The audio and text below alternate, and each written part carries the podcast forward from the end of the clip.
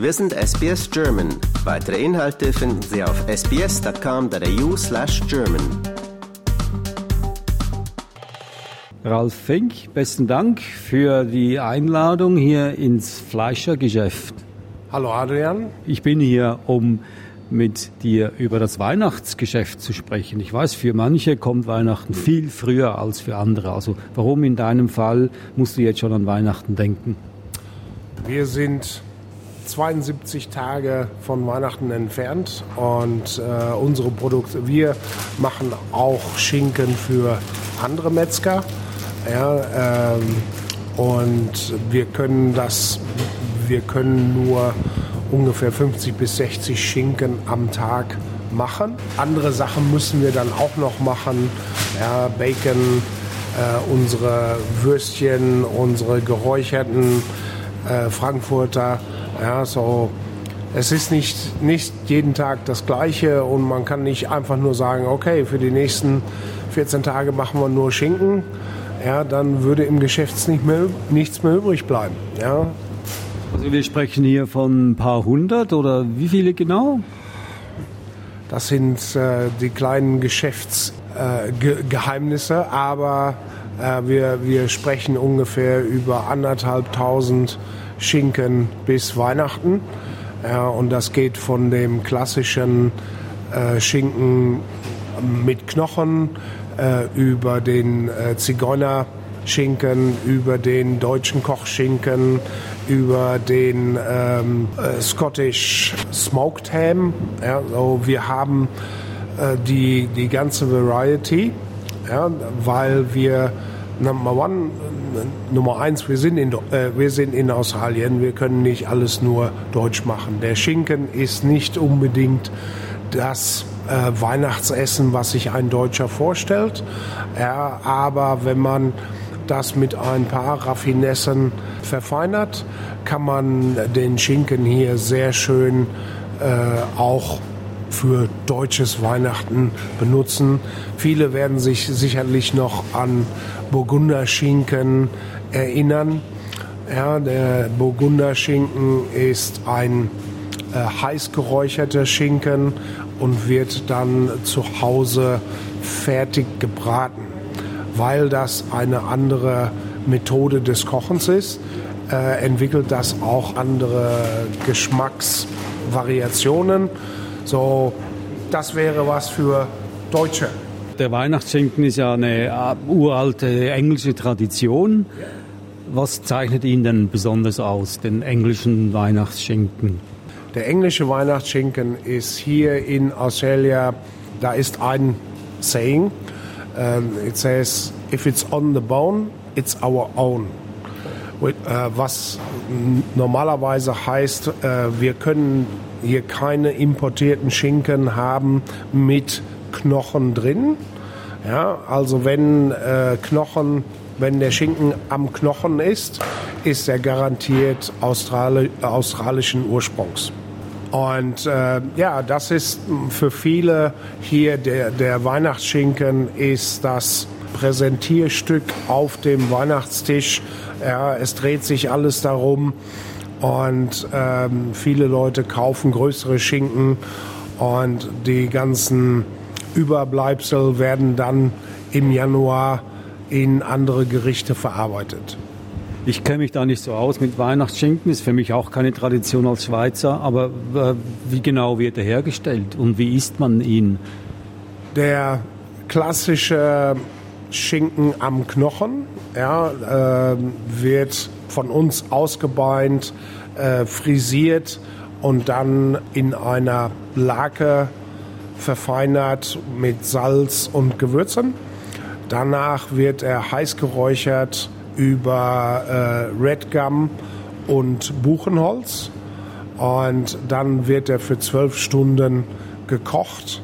Ja, sehr langsam. Das ist unsere Spezialität hier. Sous vide Cook, was den Schinken sehr schmackhaft macht und sehr zart. Also zuerst geräuchert und dann gekocht. Das, da, da gehen ja alle Geschmäcker verloren, oder nicht? Nein, nein, du kannst es nicht den anderen andersherum machen. Weil der Rauch nicht, äh, wenn, wenn du den Schinken kochen würdest und dann räucherst, würde der Rauch nicht mehr am Schinken bleiben. So, du musst also vorher räuchern, ja, das Protein, äh, die Proteine im Schinken verbinden sich mit den Rauchpartikeln und das gibt den zarten, geräucherten Geschmack. Das heißt also, ich kann noch den geräucherten Geschmack noch schmecken, sozusagen. Auf jeden, auf jeden Fall.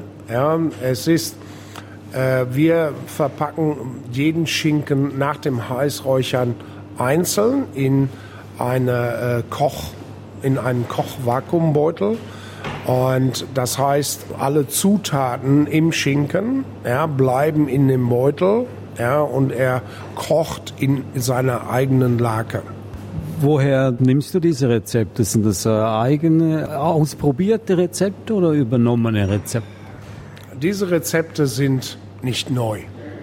Ja, aber ich bin jetzt über 45 Jahre in diesem Geschäft und äh, wir haben einfach aus äh, Not oder äh, aus, aus äh, wir wollten etwas ein bisschen anders machen.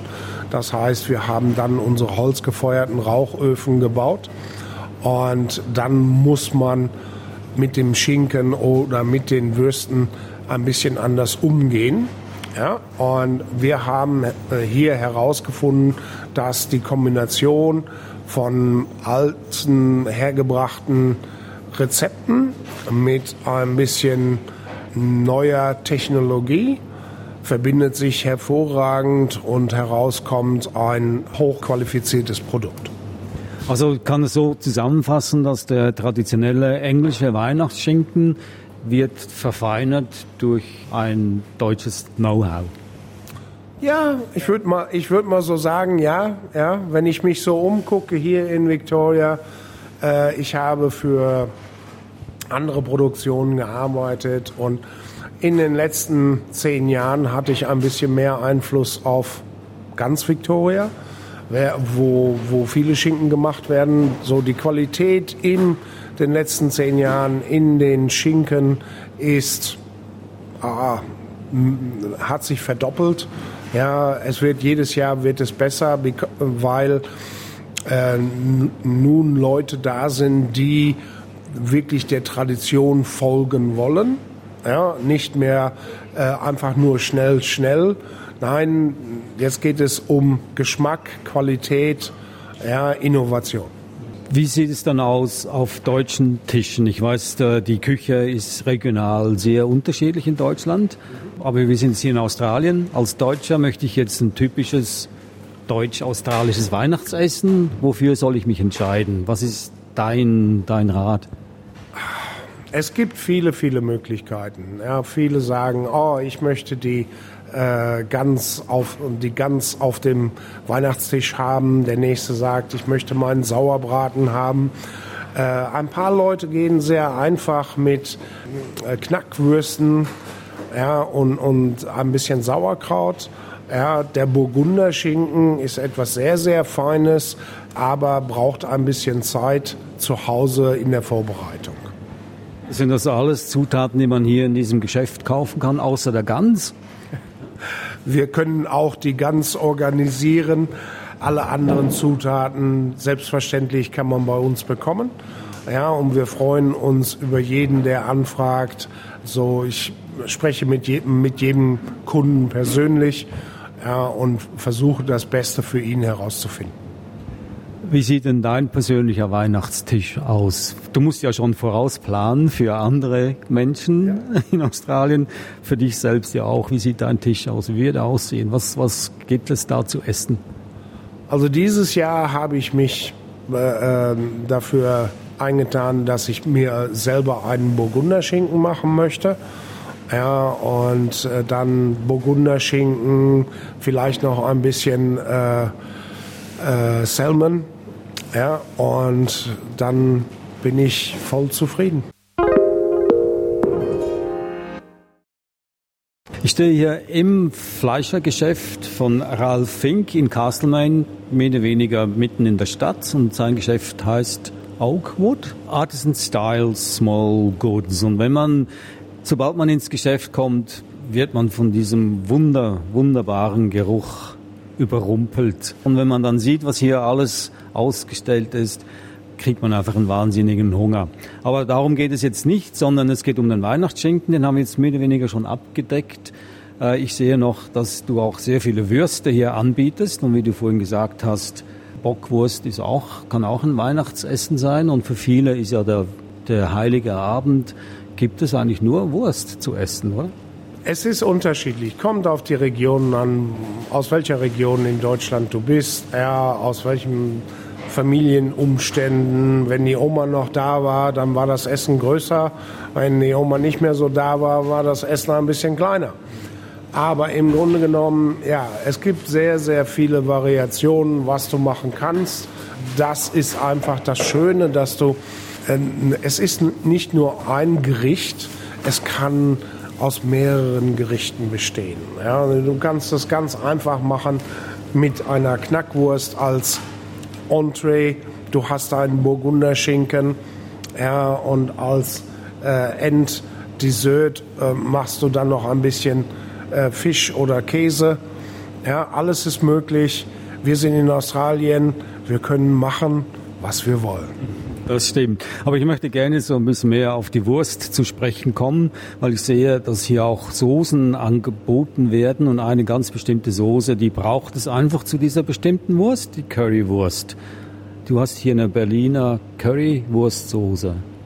Wir haben die Original Berliner Currysoße nachgearbeitet und das ist ein äh, Originalrezept von Frau Häusler aus Berlin. Die hat damals in den englischen, amerikanischen Sektor die ersten Currywürste äh, äh, produziert mit äh, verschiedenen Zutaten, die sie von englischen und amerikanischen Soldaten bekommen hat. Äh, Im Grunde genommen, die, ähm, man kann das nachsehen, äh, wo auf YouTube, äh, wie man diese Soße machen kann aber es ist ein relativ komplexes Rezept. Wir haben die Currysoße hier, wir haben die Rostbratwurst oder Weißwurst hier. Und wenn du die Rostbratwurst auf dem Grill schön braun abbräunst, dann auf den äh, Teller legst und ein bisschen mildes Currypowder drauf und unsere Currysoße, das ist die Original Berliner Currywurst.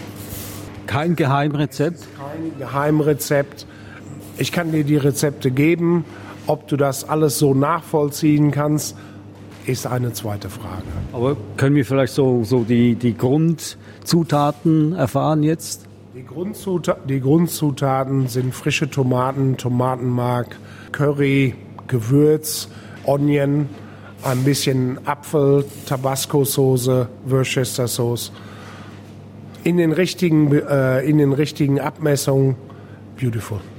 Wer ist die Kundschaft? Wer kauft denn äh, diese Currysoße? Weil Currywurst, das ist ja sehr deutsch. Also hier in Australien kennt man die gar nicht so.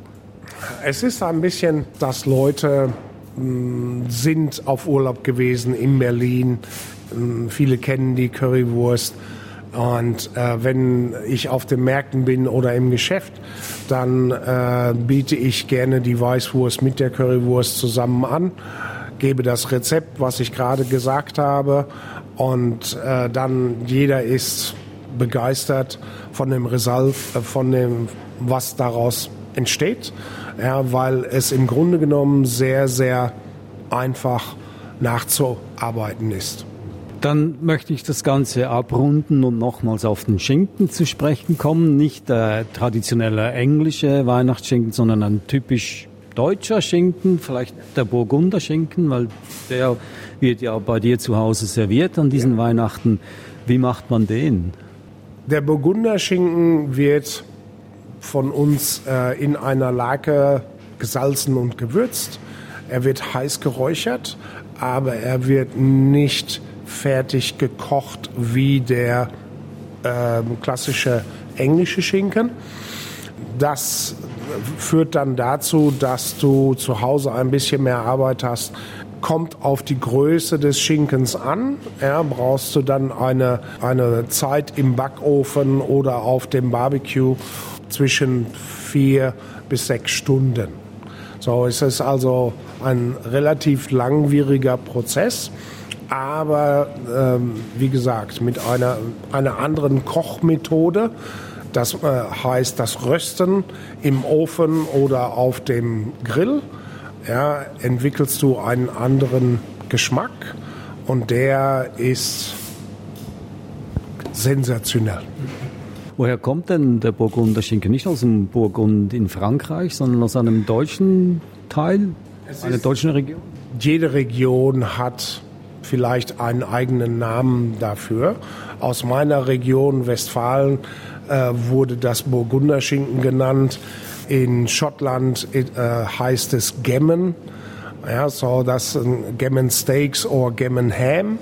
Du kannst das vielleicht mit dem Burgunderland vergleichen. Ja, ähm, ob das Original von da kommt, weiß ich nicht. Und was für eine Soße verwende ich für den Burgunderschinken? Wohl kaum die Berliner Currysoße, oder? Nein, du hast, du, du kannst deine eigene Soße kreieren. Ja, wenn du den, den Schinken im Backofen machst, hast du die ganzen Säfte vom Schinken in deinem Backblech. Ähm, die vermischst du vielleicht noch mit ein bisschen ähm, Old Spice und äh, Orange Juice, Cinnamon und bekommst eine herrlich frische Soße daraus.